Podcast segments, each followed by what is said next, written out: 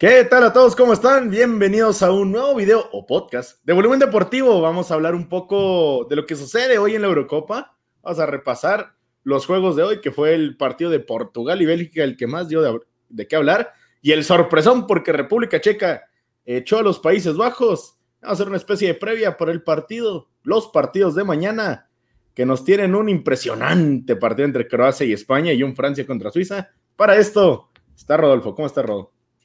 Muy bien, gracias Pancho. Bueno, video, podcast, TikTok, lo que quieran, ahí nos pueden, nos pueden ver. Estuvieron buenos los partidos de hoy, estamos platicando fuera de, fuera de la grabación, que sí hubo sorpresas, ya decía Pancho lo el sorpresón de, de República Checa, que en nuestra quiniela pasada, en el podcast pasado, si no lo han visto, en el bracket de, la, de los octavos de final, habíamos dicho que a lo mejor podía eh, pasar República Checa. Finalmente nos fuimos por Holanda y nos quedaron, bueno, Países Bajos y nos quedó mal, nos quedaron mal, jugaron horrible. Fue un espejismo totalmente lo, lo que vimos en la fase de grupos de, Países Bajos y lo vamos a estar platicando. Sí, es que nosotros damos abierto a esa posibilidad de que Países Bajos fuera un espejismo, porque decíamos, en fase de grupos, el único rival más o menos que fue Ucrania, les hizo dos goles en 10 minutos. Después, Países Bajos sufrió bastante, bastante contra Austria. Bueno, pero no, no, pero no sufrió contra Austria, pero lo que pasa es que eran partidos muy sencillos. Austria, que bueno, el día de ayer mostró que no era un rival tan sencillo, pero en papel no era una gran selección. Luego también está Macedonia del Norte y, y Ucrania.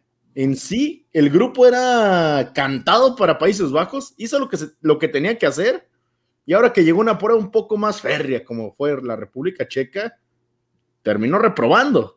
Y, y, férrea entre comillas, porque también habíamos dicho que República Checa sí tiene buenos jugadores, pero tampoco un 11 que te pueda dar pelea como lo, le dieron hoy. Hoy fue sí una sorpresa tremenda porque el 11, comparando uno por uno el 11 de Países Bajos con el de República Checa, es infinitamente superior el de Países Bajos. No, no entiendo cuál es eh, ¿qué, les pasa a Países Bajos? No pasaron al Mundial pasado, hoy se van en octavos. Desde ese no era penal, creo que, creo que quedaron medio tocados, ¿no, Pancho? Y debería darnos gusto, ¿eh? sí, sí, sí. Debería, la, pero, la, pero lamentablemente no somos así, Rodo. Termina quedando Países Bajos y decirlo. Lo que bien venían haciendo, lo que bien hacía Frankie de Jong, lo que bien hacía. El mismo Memphis de Pai terminó quedando a deber bastante el día de hoy y el partido tuvo un, punto de quiebre, por decirlo de alguna forma, con expulsión de Matías Delicte y la termina sentenciando el VAR. Total, totalmente, expulsan a Delicte al 52 y viene el primer gol de, eh, de República Checa al 68, tampoco tantos minutos después, y luego el otro del goleador que ya también habíamos dicho Patrick Schick, a, pase de Holz, Holz fue el que metió el primer gol, ahí, ese, justamente ese fue el punto de quiebre para que Países Bajos se fuera pues, para abajo, ¿no?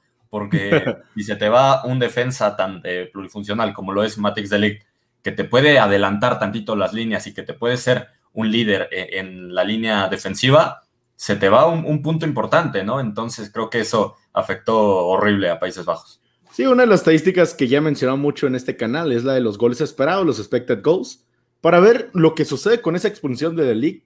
En el primer tiempo, Países Bajos 0.85 de goles esperados, República Checa 0.30. En el segundo tiempo, estás contando los 10 minutos que estuvo completo Países Bajos, 0.04 goles esperados. Básicamente nada. Nada. Y el lado de República Checa, 1.37.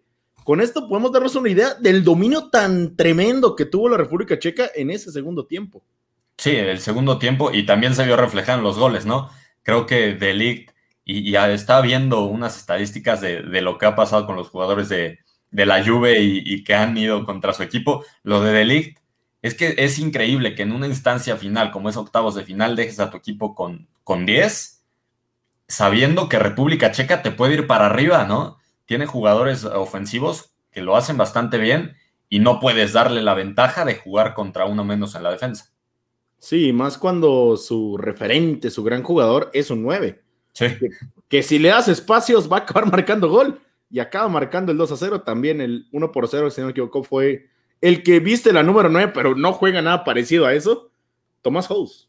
Sí, Tomás House, que eh, ya dije fue el que metió también la asistencia para Patrick Schick en el segundo gol. No juega como nueve, pero qué bien lo hizo hoy, ¿no? Finalmente eh, terminó siendo factor para República Checa. Sí, totalmente. Y bueno, en este partido cabe destacar que la República Checa al ganar avanza contra Dinamarca. Que bueno, en nuestro bracket, que usted lo puede revisar, aunque sea, y meterse al último video y irse al final donde está la imagen, la imagen. Teníamos a Dinamarca en semifinales. Y ahora que está República Checa, un rival que en teoría es más a modo que Países Bajos, pues aumenta esta posibilidad para los daneses. Sí, y bueno, ya platicaste tú ayer de, lo que fue Dinamarca ayer contra Gales, pero creo que poniendo par a par República Checa con Dinamarca, creo que es eh, no infinitamente superior, pero creo que sí es superior Dinamarca a lo que ha venido haciendo República Checa. Desde que pasó lo de eh, Eriksen, han subido, ayer golearon fácil a, Gales y a ver si no les pasa lo mismo a, República Checa.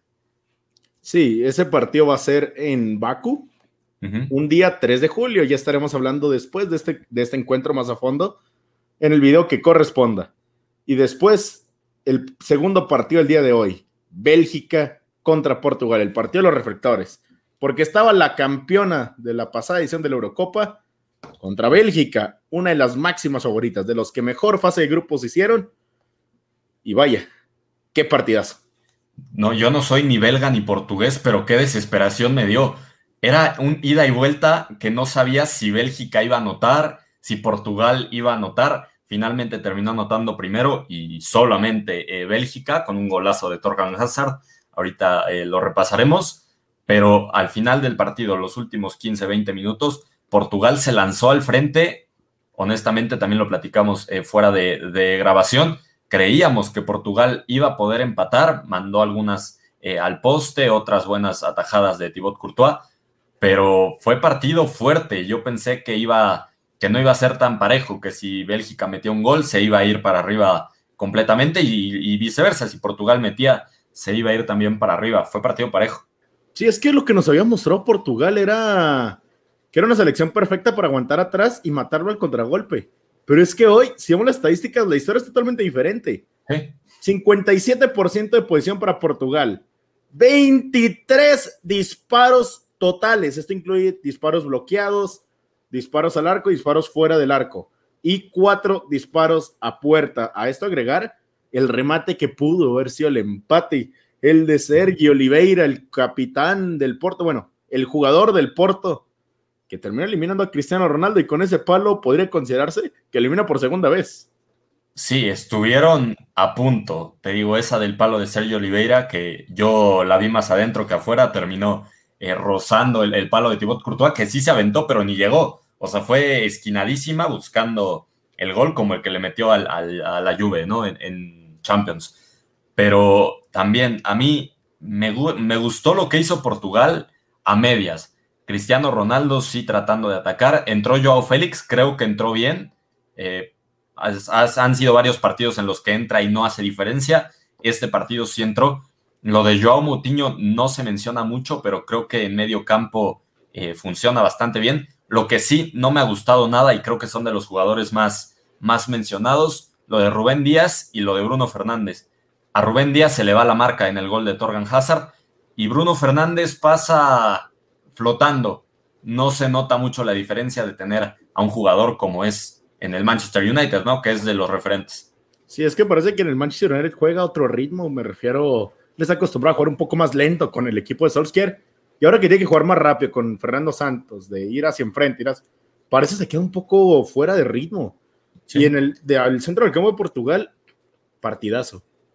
lo veníamos hablando de lo bien que lo está haciendo Renato Sánchez, santa madre de Dios. Al fin demuestra por qué le dieron el Golden Boy. Qué partidazo de Renato. Y qué jugadorazo. Ojalá con esto levante, porque pasó lo mismo en la Euro pasada tuvo un torneo bastante bueno, se va al Bayern y ya de ahí no sale, no, no es el jugador que esperábamos, ¿no? Esta, esta Euro, increíble, a mí me pareció, si no el mejor de Portugal, de los mejores. Cuando entró de cambio lo hizo bastante bien, el día de hoy entró de titular también lo hizo bastante bien, va para adelante, si tiene que bajar, baja, o sea, hace todo. Renato Sánchez creo que eh, fue de las sorpresas también de este equipo de Portugal. Y Pepe, Pepe parecía leñador ahí, ¿no? Es Pepe, es Pepe, hay que comprenderlo como es, no hay que intentar cambiarlo. Ya tiene una carrera de cuántos años tendrá Pepe ya jugando fútbol. Supongamos que tiene desde los 17 años siendo titular, pues ya tiene una carrera de casi 20 años siendo así. Ya no se le va a quitar, ya no se le cambió. Sí, pero, pero lo, lo mencionan mucho por esta forma de ser tan explosiva, ¿no? Vimos ahí una jugada con Torgan Hazard, que ya había terminado la jugada, la jugada ya ni seguía, y le mete ahí un patadón a, Hazard que terminó en amarilla, pero bien podía ser roja, ¿no? Sí, y luego se fue a los golpes con Lukaku, que le encanta eso, ¿eh? No, y Pepe parecía que le daban cuerda. En vez de enojarse, se reía, le sacaron la tarjeta y se seguía riendo. Pero es así, y, me, gusta, me gusta que sea así porque no es un defensa que ah, te deja pasar. A Pepe es, es pasa el balón o pasa el jugador. Y termina pasando nada más el balón. El jugador se queda atrás por una patada, un codazo. Es, es eh, eh, colmilludo Pepe y creo que es a mí uno, uno de los mejores eh, defensas de Portugal. Sí, uno de los mejores centrales en los últimos 15 años. Es brillante lo de Pepe. Y bueno, se termina quedando fuera, pero estos jugadores que agrada porque tiene un carácter y, una, y un estilo propio que siempre van a aportar algo al fútbol, ya sean patadas o ya sea grandes goles, pues bueno, aporta bastante. Y me sabe mal que haya quedado fuera Portugal, porque en el pasado video decía, Fernando Santos está dejando que se escapen sus buenos jugadores, está haciendo, con esto me refiero, no aprovecha todo lo que le pueden dar, pero es que hoy el centro del campo de Portugal venció totalmente al de Bélgica. Hoy Portugal jugó bastante bien, me atrevo a decir que es el mejor partido que llevan en esta euro y, podría decir que inclusive de las últimas dos euros y terminan quedando fuera y sin goles. Totalmente. Eh, decía la estadística en la transmisión que, bueno, Portugal empezó ganando los partidos anteriores, ¿no? Em, empezó ganando, eh, me parece que contra Francia, contra Hungría. Este lo termina, eh, bueno, lo empieza perdiendo y lo termina perdiendo, ¿no? Creo que es ahí un, una paridad, pero jugó bastante bien, lo del medio campo lo destacas muy bien y triste, ¿no? Por, por esta cama de futbolistas de Portugal que se van a tener que esperar un año y cacho para, para el Mundial. Quién sabe si llegan al mismo ritmo. Lo de Bruno Fernández finalmente no jugó bien en esta Euro, pero es un jugador interesante. Bernardo Silva también, lo de Renato Sánchez, nos hubiera gustado verlo un rato más en esta Euro. Rubén Díaz, lo mismo de, Diogo Jota, de Cristiano Ronaldo, que ya no va a disputar otra euro. Son jugadores que era aprovecharlos en este torneo o quién sabe qué puede pasar para, para el próximo, ¿no? Sí, totalmente. Portugal, pues bueno, después de un euro donde mucha gente piensa que no había sido campeona, hoy en este euro nos deja la sensación que no se había verido. Es la selección que mejor jugó ante Hungría. Esto lo puedes ver hasta como un dato porque Alemania y Francia te van empatando le tocó el partido de mala suerte en el, en el único partido que Alemania fue una planadora, fue cuando jugó contra Portugal y contra Francia lo fueron ganando. No es que haya sido un partido brillante ninguno de los dos y, y terminaron empatando. Portugal, bueno, tuvo una buena euro que termina de mala manera con el resultado no deseado. Y bueno, ya platicamos del que quedó fuera, ahora vamos a platicar de Bélgica, que me gusta, pero tampoco me termina de convencer línea por línea. Lo de la portería, Thibaut Courtois creo que es sin duda uno de los mejores porteros del mundo, ¿no? Creo que en eso estamos de acuerdo. Pero la línea defensiva lo platicamos la vez pasada y hoy tampoco me gustó, Pancho. No, tampoco me gustó, pero tengo que destacar lo de Vermeulen, ¿eh? Porque hizo un buen trabajo contra Cristiano y le ganó bastantes por arriba. Pero ya después empezó a causar estragos Cristiano, empezó a cantar, cansar a línea los centrales, empezó a Portugal a presionar todo arriba y mostraron las debilidades en defensa. Sí, se mantuvieron estables el primer tiempo y ya, como dices, ya que Portugal empezó a meterle más eh, presión, se fueron para abajo. Lo del medio campo, Eden Hazard en Bélgica parece Ronaldo, ¿no? Hace tacos, bicicletas, de todo, hace de todo. Nada, llega al Madrid y se lesiona hoy. Para mí, junto con Lukaku, que es otra cosa completamente, de los mejores eh, jugadores de Bélgica, ¿no? Sí, totalmente de acuerdo. Y bueno, si hablamos del mejor jugador de Bélgica, igual y pasa por el hombre que marcó el gol, que es un gol impresionante. Es que se ve el primer paso de Rui Patricio, es el primer palo porque allá hacia, allá iba la pelota. Pero es que tuvo un efecto tan increíble que termina yendo hacia el otro palo y Rui Patricio, pobrecito, no pudo alcanzarla. Pero golazo, a ver, yo que ya ahorita que estás platicando de eso, ¿crees que haya sido golazo o creo que crees que haya sido también ayuda, hay una ayudita de Rui Patricio? Es que siendo portero. Sí, tenía que pararla, fue al centro, ¿no? No, sí, da, el paso, pero tampoco era una, un disparo imposible, ¿no? Que fuera al ángulo, que fuera esquinado. Creo que eh, también hubo una ayuda ahí. Sí, podría considerarse, pero bueno, yo quedé estupefacto, por decirlo de una manera, con el y con el, la comba que lleva ese balón. Y más sobre Bélgica, es que va a haber un tema principal, porque Hazard salió con tironcito, salió con el piquete y se le veía. En cuanto hace el sprint, siente el piquete y luego lo cambia, sale. Kevin De Bruyne, me imagino que en el medio, medio tiempo ya estaba dolido y le dice, oye, pues voy a calar y si no, pues ya me echo el piso y me sacas. Termina pasando. Y lo que más me preocupa con esta selección de Bélgica es, hicieron tres cambios en el partido únicamente. Entró Mertens por De Bruyne lesionado. Ese es un cambio que no lo harías normalmente. Entró Carrasco por un Hazard lesionado. Ponle que eso es más factible. Pero Carrasco entró hasta el 87. No era su plan meterlo. Y entra Dendonker ya para terminar con el tiempo en el minuto 94, 95. Y fueron los tres cambios. Bélgica no tiene profundidad. Y estás perdiendo a un Hazard, uno de los dos, y estás perdiendo al máximo referente que tiene quizás el mundo del fútbol con Kevin De Bruyne. ¿Qué va a pasar en la siguiente ronda de Italia? No tiene profundidad y tampoco tiene los cambios eh, con el nivel necesario para suplir a jugadores de, la talla de De Bruyne o de Hazard. Lo de Carrasco creo que entra bien, pero no resuelve bien. Ese es el problema de Carrasco la mayoría de su vida. Corre y corre y corre y hace jugadas, pero no las concreta. Y, lo de De Bruyne, ojalá los dos, tanto De Bruyne como, como Hazard, ojalá haya nada más quedado en, en susto, porque si los dos quedan fuera para la convocatoria o para el once inicial contra Italia, creo que va a sufrir bastante Bélgica.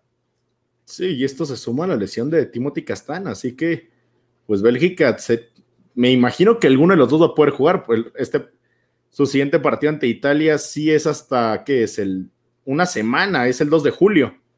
Van a tener tiempo en caso de que sea un tirón o cualquier cosa, puede recuperarse. De Hazard me imagino si va a estar, pero de Bruyne no lo tengo seguro. Y, qué mala fortuna, ¿no? Para De, Bruyne. Eh, primero, en, la final de la Champions sale lesionado con ese golpe de, Rudiger. Y no se ha podido establecer como fijo, como confiable en esta Euro por, por lo mismo, ¿no? Por el, sale tocado, sale lesionado. En el primer partido recuerdo que no entró de titular. Son, han sido cositas, porque tampoco es que se haya lesionado eh, una fractura o algo, pero han sido cositas que ha ido bajando esta emoción por ver a Kevin De Bruyne porque sale lesionado, tan buen jugador que es y qué mala suerte. Sí, el que dice el partido contra Dinamarca, que entra en el segundo tiempo, revoluciona el equipo y terminando la voltereta fue asombroso. Sí. También el día de hoy nos pudo deslumbrar con su talento, pero va a ser complicado si sigue lesionándose así para Bélgica poder hacer algo más importante en ese torneo. Si se pierde el partido contra Italia, es complicado. Y hablando un poco de ese partido, lo que parece es, Italia es mejor conjunto, pero carece de una individualidad fuerte. Bélgica tiene tan buenas individualidades que hacen un conjunto. Exacto. Creo que igual en un partido tan parejo las individualidades son las que te sacan a flote, no tanto el trabajo en equipo. Sí, las individualidades siempre sirven, ¿no? Italia ayer lo vimos contra Austria, sufrió y muchísimo. No, no fue que haya sido ampliamente superior y no le hayan caído los goles. Sufrió bastante. Lo de Bélgica hoy gana, sufre, pero no sufre tanto como vimos ayer a Italia, que estuvo a punto de, ser eliminada. Y es por esto de las individualidades. Eh, Bélgica tiene jugadores puntuales, como es un delantero eh, que te puede, que no solo se queda de nueve, sino que baja, corre, pelea, mete el cuerpo, como lo es Lukaku. Eh, por parte de Italia sí tienen a Chiro Inmóvil, eh, atrasito Insigne, pero son jugadores que no te meten tanto el cuerpo, a lo mejor son más nueve fijos, eh, lo de Eden Hazard por banda, eh, Italia tiene a otros jugadores, pero que no hacen esa misma tarea. Creo que tienes razón en eso, coincido en que las individualidades creo que pueden funcionar mejor para Bélgica. Sí, pero bueno, ese es un partido que estaremos hablando de él más adelante en la semana. Así que ahora nos vamos con lo que viene el día de mañana, porque ya lo decía, partido con el que abrimos, si no me equivoco, es Francia contra Suiza, que bueno, en papel este es el partido, el segundo partido más disparejo, pero los partidos disparejos han sido los más parejos en lo que va, ¿eh? Porque el partido más disparejo era Italia-Austria, tiempo extra. También estaba el de Países Bajos contra República Checa, sorpresón, gana el underdog. Ahora es este partido, que bueno, vamos a ver qué es lo que pasa. Con Suiza, para mí la primera palabra que pienso que cuando pienso en este conjunto es equilibrio. Buena defensa, buen centro del campo, buen ataque. Nada destaca, pero todo es funcional. Sí, era lo que te iba a decir, no es algo espectacular, ninguna línea del campo de Suiza, pero se mantienen no es eh, que le duela a un lado más que otro, ¿no? La línea defensiva es bastante buena, un portero como Jan Sommer creo que te da esa seguridad, en medio campo también tienen jugadores eh, bastante estables y arriba igual, son, eh, se mantienen, no es algo espectacular, pero puede competirle a Francia. Y ahorita ya no me atrevo a decir que Francia es favorita, porque lo que hemos visto en estos octavos de final, ya no te puedes atrever a nada. Ahí está que el fútbol eh, no gana siempre el que mejor juega, ¿no? Eh, o el que más toques da o el que más disparos da. Mañana Suiza se puede encontrar con un disparo que termine en gol, se echa para atrás y adiós Francia. Entonces, creo que no podemos poner de favorito a ninguno de los dos, por más que queramos, porque Francia tiene un equipazo, pero en estos octavos ya nada se sabe. Y con Francia llegaron las dudas, porque recuerdo haber visto hace no mucho de Didier Deschamps que dice que las bajas de los laterales y demás, y que no descarta jugar con línea de tres. Yo no he visto a Francia jugar con línea de tres, y no sé si jugadores como Kimpempe, que no lo suele hacer en su club, como Barán, que no lo suele hacer en su club, lo hice alguna vez Barán, eso sí, o el mismo Condé, que no lo suele hacer en el club, tengan la mentalidad para saber lo que es jugar una línea de tres en un partido importante. De Francia, debo de decir no está jugando al nivel con el que ganó la Copa del Mundo. Pasaron de primero, pasaron de primero porque Alemania se aventó el empate de su vida contra Hungría, porque Portugal no le pudo ganar a Francia porque tuvieron, tuvo su penal Francia, cuestionable, cuanto menos. No me queda la certeza de que Francia vaya a ganar este juego. Sí, no, y, y bien dices, esto de línea de tres puede ser una ventaja o puede ser una desventaja para Francia, depende de cómo se acomoden. Rafa Barán y Kimpembe y el mismo Jules Koundé, creo que no están eh, habituados a abrirse por las bandas si se da esta necesidad de jugar con la línea de tres y que Barán, recuerdo bastante bien este partido del Real Madrid contra el City, que Barán tenía la necesidad de abrirse tantito para la banda derecha, dejó un huecote en el centro. Creo que si hace eso Didier Deschamps va a perder muchísimo porque por las bandas Francia gana bastante eh, no solo en defensa, sino también arriba con, con Mbappé y con, con Griezmann. Entonces, creo que la línea de tres no le va a funcionar para nada. Ojalá me equivoque, pero Francia tiene que plantear bien el partido. Sí, más porque Suiza, bueno, recordemos que Quickpo juega en 3-4-1-2, si no me equivoco la formación. Y tiene hombres que pueden profundizar por línea de fondo. Si no me equivoco, su carrilero por izquierda es el que estuvo en Milan, el que ahora está en el Toro, Ricardo Rodríguez. Y por el costado de la derecha está Whitmer, el jugador del Basel, que lo hace bastante bien, o bueno, me ha gustado lo que ha hecho en esta Euro. Y son jugadores que también van mucho al espacio, hablando del caso de, de en ataque, y el mismo Shakiri, que es el asistidor. El único jugador que se va a meter al área a pelearse con los tres centrales que esté es Seferovic. Sí. Y cuando Francia puede defender tan atrás, este puede encontrar los espacios. Y Seferovic, y atrásito está el mismo Sherdan Shakiri, que con un disparo de donde lo encuentres te puede anotar, ¿no? Lo de Ricardo Rodríguez, creo que la ventaja de Ricardo Rodríguez es que te puede ir para adelante y para atrás sin ninguna dificultad. Te puede eh, cambiar de juego, te puede tocar ahí en medio campo, pero también puede bajar tantito para, eh, para ponerse en, una línea defensiva, ¿no? Esa es la ventaja de Ricardo Rodríguez. Lo de Seferovic, creo que tiene que cuidarse Francia porque es un jugador que a lo mejor y no se menciona mucho, no está como tan activo, pero cuando lo encuentras te anota. Entonces, si defiende tan atrás Francia, creo que ese puede ser eh, la desventaja. Y les puede hacer mucho daño, como les hizo mucho daño un tipo de Hungría, el Salai. Así que es un jugador más o menos del mismo corte, alto, pesado, va bien por arriba, pelea todo. Pues si ya les hizo daño el anterior, ¿quién me hace pensar que no les va a hacer daño Seferovic? Sí, no, y, con las carencias que a lo mejor no en selección, pero en, su equipo han tenido jugadores como, como Barán y como Kimpembe, ¿no? Que sí, juegan bien por arriba, pero creo que les ganan muy fácil. Lo de Seferovic podría ir bien por arriba y también podría ir por ahí el, el gol o alguna jugada de peligro. Sí, a fin de cuentas, bueno, en, el fútbol, con un gol te basta para ganar la mayor, muchas veces. Así le bastó a Bélgica, así, así ha bastado en algunos otros encuentros. Pues Francia, si empieza a defender muy atrás, como lo suele hacer, en una línea de tres donde no la sabe hacer o no nos ha mostrado que la sepa hacer, puede quedarse fuera muy fácil.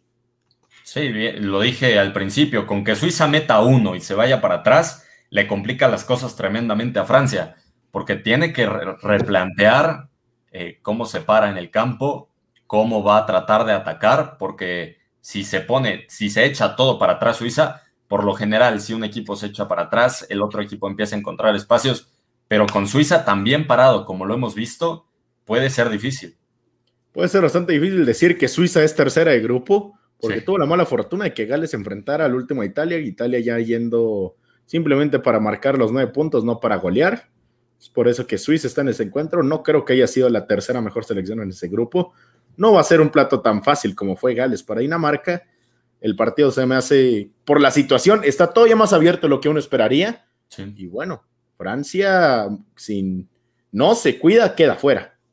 Sí, ojalá y no, porque le restaría espectáculo, ¿no? A esta Euro ya se fue Cristiano, Ayer, digo, no es eh, espectacular, pero ya se fue Gareth Bale, se fue David Alaba, ayer con Austria, eh, hoy se fue, bueno, todo el equipo de, Países Bajos. Entonces, tiene, tiene Francia que cuidarse para no dejarnos sin espectáculo, ¿no? Sí, y además para que no nos afecte más el bracket. Sí, decirlo. para que no nos rompa la quiniela. Vamos, 3 de 4 y no nos gustaría que Francia nos, nos pusiera en 3 de 5. Ojalá, esperemos que no, pero todo puede pasar bueno, de alguna manera Croacia-España, que es el partido más parejo de los dos de mañana, es el que va en el horario de las 11 centro de México.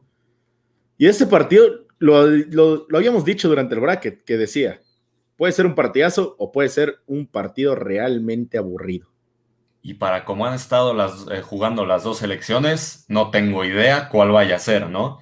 Croacia, un juego juega muy bien y otro horrible, ¿no? Otro se para atrás y no hace nada. España, bueno, a mí no me ha gustado absolutamente nada en esta euro, salvo lo que hizo con Eslovaquia y por, por razones ahí extra, extra futbolísticas como un, un autogol.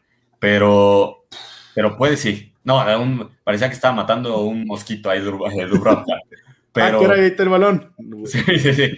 Le, le dio, estaba jugando voleibol, creo.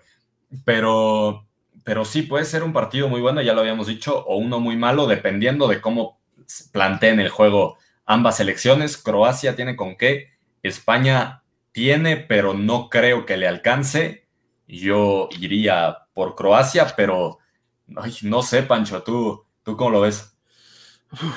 Croacia, bueno, hay que mencionarlo, tiene dos bajas, una por amarillas, la de Dejan Lobren, que igual él les conviene un poco eso Loren no ha tenido la mejor euro y me parece que está desempeñándose muy por debajo de lo que debería. Y la importante, Iván Perisic. ¿Y qué tan importante es Perisic? Bueno, Croacia tiene cuatro goles. El que le notan a República Checa, los tres a Escocia. En los de Escocia aportó un gol, asistió en el otro. Y contra República Checa anotó el gol. Tres de los cuatro goles han pasado o algo intervenido Perisic. Modric pierde a su socio más importante en el equipo. Y, baja importantísima para Croacia. Ya decías esto de los tres goles y sin contar los goles, creo que es de los mejores jugadores por cómo eh, va por las bandas, porque no solo corre por las bandas, sino también eh, va por adentro para tratar de anotar como lo hizo contra República Checa, de una corrida por, por, banda y se mete y dispara. Creo que ese es eh, el plato fuerte de Perisic, que no lo vamos a poder ver mañana contra, contra España y que le hubiera funcionado bastante a ver quién entra en su lugar. No me, no me gustaría ver a Croacia perder, pero esta baja parecería eh, que, baja bastante el nivel, ¿no? Sí, lamentablemente en este Euro 2020, que no se juega en el 2020 por COVID, termina afectando también el mismo, el mismo bicho, y no me refiero al bicho. Croacia, bueno, se dice que podría jugar Blasic, el jugador, si no me equivoco, del CSK de Moscú, pero no me convence porque este señor juega, va a jugar, me imagino, detrás de los puntas y esa función la hacía perfecto Modric. A mí me gustó en el partido anterior que a Modric le hicieron, er, traes la 10 por algo, eres nuestro mejor jugador, toma las riendas del equipo. Sí. Él guió el ataque, no se preocupó absolutamente por defender, porque ahí estaba tanto Marcelo Brozovic como Mateo Kovacic. Ahora necesitamos que Modric siga fungiendo esa función de 10. Y, ojalá, porque lo vimos como 10 hasta el último partido. Los otros ya lo veníamos platicando que no se soltaba tanto para adelante, trataba de estar más en medio campo, eh, intentando que no pasaran los balones. Y finalmente esa no es la función de Luka Modric, ¿no? La función de Luka Modric es como lo vimos en, el partido anterior, yendo para adelante, tratando de mandar balones filtrados que encontraba lastimosamente Iván Perisic, ¿no? Ahora a ver si Vlasic, obviamente no es del nivel de, Perisic, pero ojalá pueda, pueda equiparar tantito el nivel de, de la baja por COVID. Sí, totalmente. Y bueno, cuando hay una baja, se dice que alguien tiene que dar un paso hacia adelante, alguien tiene que decir, no está él, pero estoy yo, yo puedo aportar. Y hay un jugador que tiene que crecer futbolísticamente para que esta selección pueda tener éxito. Y el primero que se viene a la mente es Ante Rebic. Lo hizo genial en algunos juegos con el Milan, entrando como cambio y haciendo la diferencia en veces como titular. Cuando se lesione, Ibra le dieron posición en veces de nueve, en de la abrían por izquierda y Rafa Leao, el portugués, era el que estaba por delante. Pero ante Rebic hacía muy bien su trabajo y con esta elección no ha podido encontrarlo. Si ante Rebic termina aportando, termina dándole a esta selección lo que, lo que Perisic le daba, le veo muchas chances de ganar a Croacia. Sí, el problema de Rebic, a, mi opinión, es que es muy intermitente. Con el Milan podía darte un juegazo y al otro no aparecer. Eh, darte dos buenos juegos y otros tres malos. Y con Croacia lo hemos visto, no ha sido el Revich bueno de que, veíamos en el Milan, ¿no?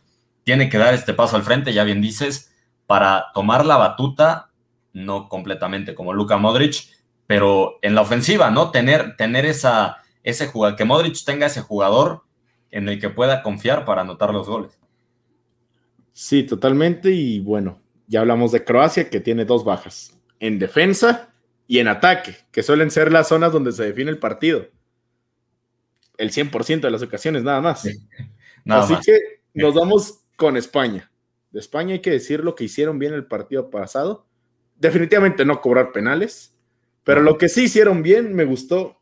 Lo que variaron en ataque, habíamos visto a un Dani Olmo y a un. Por, a Dani Olmo por la banda de la izquierda y por la banda de la derecha era Ferran Torres y en el centro Morata de los tres no se hacía uno solo. No, ni medio. Em, ni medio. Empezaron a variar, comúnmente dejando a Morata. Empezaron a variar. Gerard Moreno en el partido contra Polonia fue el que se atrevió a algo diferente. Pablo Sarabia, de cambio, me gustaba lo que aportaba. Y ese fue el tridente para arrancar contra Eslovaquia. Y termina haciéndolo bastante bien. Al menos me gustó lo de Pablo Sarabia. Sí, por fin encontró algo ahí Luis Enrique. Sigo sin entender por qué Gerard Moreno no entra tanto como, como nos gustaría verlo, porque es un delantero interesante, es un jugador en ofensiva que te puede generar bastante. Lo de Álvaro Morata, eh, triste, ¿no? Porque es un jugador que se ve que, corre, se ve que le echa ganas, se ve que tiene la intención, pero bueno, en el fútbol con la intención no te basta, ¿no? Si te bastara con la intención, todos serían cracks mundiales. Yo estaría. Lo de Morata, sí. Lo de Morata, triste, falló un penal el partido pasado, no ha sido su euro pero, pero bueno, tiene variantes. Luis Enrique, no las mejores, pero tiene con qué eh, hacerle frente a Croacia. Mencionaste a estos tres eh, ya, pero también lo de Adama Traoré creo que es interesante por la velocidad que puede aportar por las bandas.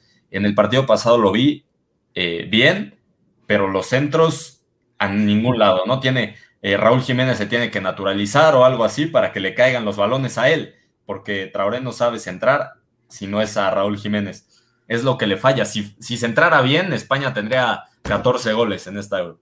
No, sí, pero es que también si Jürgen Damm se entrara bien, sería, estaría en la Roma, se hubiera ido a Italia y después al Real Madrid, ya no sé dónde. Sí, le falla bastante esto a Traoré, pero bueno, es, otro, es otra variante en ofensiva que puede usar Luis Enrique, ¿no?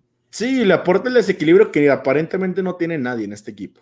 Sí, sí, por esta velocidad que ya mencionamos, es de los jugadores más rápidos del mundo y creo que puede tener esto. A lo mejor y ya no centrar tanto porque los centros cortaban una jugada que podía ser de peligro. A lo mejor irte por la banda y retrasar un poco el balón para encontrar a alguno de tus compañeros. No, no sé si nos vaya a escuchar a Dama Traoré, ojalá sí, pero tiene que, tiene que hacer esto España, ¿no? Para encontrar el gol. Sí, y a diferencia de otros que nos podrán escuchar y no nos van a entender, Adama sí nos va a entender. Sí, exacto. Por, por, eso, por eso se lo digo en español. Sí, totalmente. Y bueno, de España en el centro del campo me parecía bastante lento. A pesar de la victoria de 5 por 0, me siguió pareciendo bastante lento. Y en defensa la, tenían una duda enorme, enorme, porque ni Aymeric Laporte ni Pau Torres acaban de convencer. Creo que inicia Eric García el anterior juego. No se notó porque Eslovaquia ni lo intentó. Habrá que ver si Eric García termina siendo una buena solución contra el ataque croata. Es que España Ahora, creo que ahora sí le está doliendo el no haber convocado a Sergio Ramos porque necesita un referente en defensa, ¿no? Un jugador líder que te pueda acomodar a la línea defensiva sin ningún problema. Antes estaba Ramos, estaba Puyol, que tenían este sentido de liderazgo de si el lateral ya se había ido, jalarlo. Si el otro ya se había ido, jalarlo. Si la central está un poco desordenada, acomodarla. Ahorita ni Pau Torres, ni el mismo Laporte, ni Eric García tienen este sentido de liderazgo que tenían estos jugadores. El liderazgo a lo mejor está en Jordi Alba, pero no es un jugador eh, como los que ya mencioné. Sí, falta alguien, bueno, algo de Sergio Ramos y Carlos Puyol que siempre se les ha admirado, es que saben pegar un grito. A esto me refiero. Si te, si te equivoca Laporte, si deja pasar al jugador, se acerca a Sergio Ramos y le grita y gilipollas y no sé qué otras cosas. Y lo mismo era Puyol. Y eso, esto ya me voy a meter más al Barça, pero a el Barcelona también le falta un señor así. Y a España ahora le está faltando alguien así. Sergio Ramos no solo ya llevaría dos goles en esta euro, sino que también tendría mejora esta defensa que ha dejado mucho que desear. Claro, si das a las estadísticas, ¿cómo le reclamas a la defensa? Solo han recibido un gol y, el, y el gol fue de Lewandowski, no se puede contener o no de esa manera, magnitud. Pero es que han defendido muy mal y es más cuestión de los rivales por lo que España no ha encajado más goles. Sí, era lo que te iba a decir, los goles no han sido por la buena defensa, de, o sea, los goles que no han caído no ha sido por la buena defensa de España, ha sido porque los rivales no han sabido meterla, ¿no? Pero necesita este tipo de líderes. Los dos líderes que tiene España en esta euro son Jordi Alba y Sergio Busquets. Y ninguno de los dos, aunque sí son líderes, no te echan el grito que te podría echar, ya lo decías, un Ramos o un Puyol, que, te, te, pones en tu posición aunque no quieras, ¿no? Te imponen, tienen ese sentido de liderazgo que no tienen estos dos líderes de España. Sí, estos líderes, porque también es de decirlo, Coque es un líder en el Atlético de Madrid, pero en España no pesa. Y el mismo centro del campo de España no pesa. España va a tener que componerlo. Está en una buena posición pese a la mala fase de grupos que tuvo, porque va a enfrentar a Croacia que va a ir sin dos de sus referentes en distintas áreas, pero no lo tengo claro para ninguno de los dos. No, para ninguno, y creo que ese va a ser eh, el factor, porque sí, Croacia tiene las bajas, pero creo que aunque las tiene, España no tiene esa superioridad que si le hubiera tocado a Croacia enfrentar a un equipo como Italia, a un equipo como Bélgica, estaríamos ya poniendo infinitamente superior a los otros eh, equipos, ¿no? Por tener esta, pues estas bajas Croacia. Ahorita con España creo que no se ve ese, esa diferencia o ese escalón arriba del, rival.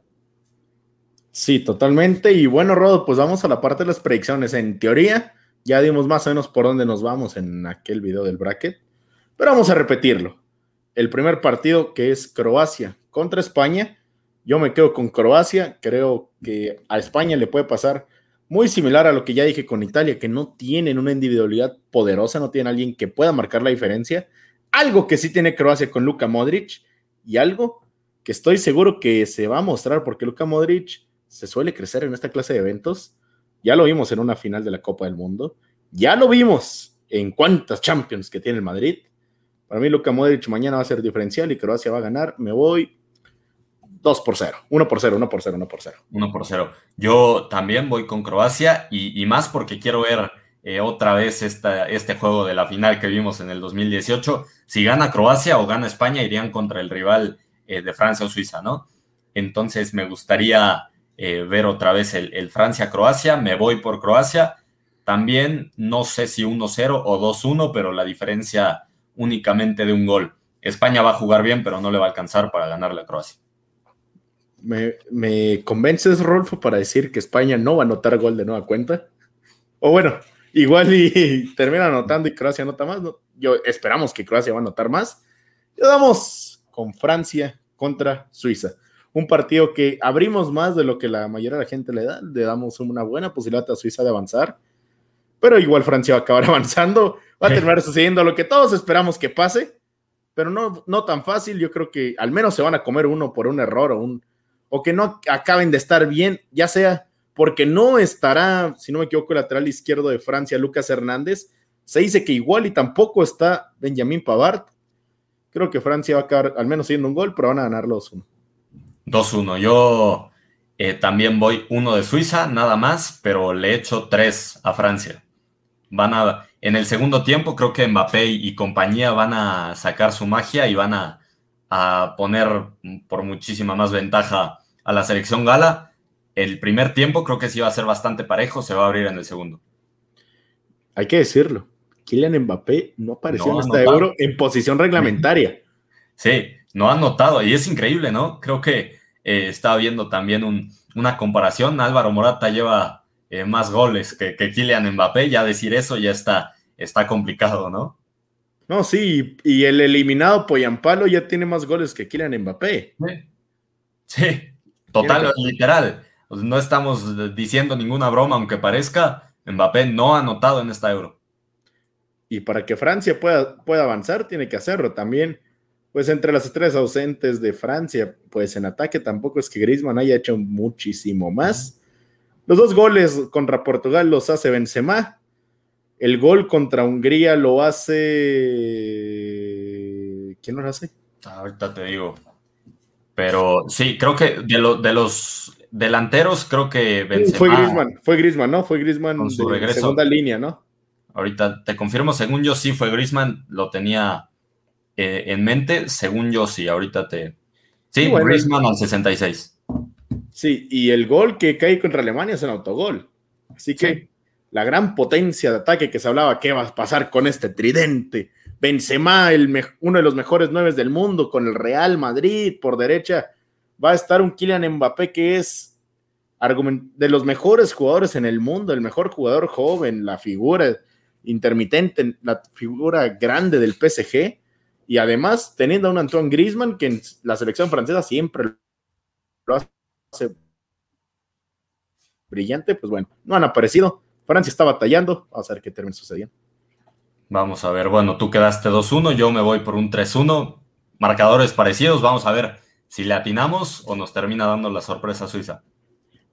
Pues que, que sea lo que tenga que ser. Ya con esto vamos a terminar este video. La invitación para que nos sigan en las redes arroba volumen deportivo, en Instagram y Twitter, también en Facebook como VLM Sports, también en YouTube, en este canal y en Spotify con el mismo nombre Volumen Deportivo. Y a Rodolfo lo pueden seguir como arroba rodo.castillo en TikTok, rodo.csstl en Instagram, en YouTube también como Rodo Castillo, me pueden encontrar en todos lados, en, Twitter como Rodolfo eh, Cast. Ahí entre Pancho y yo, Volumen Deportivo y Rodo Castillo, les informamos de todo lo que está pasando en esta euro de una manera más, más divertida, creo.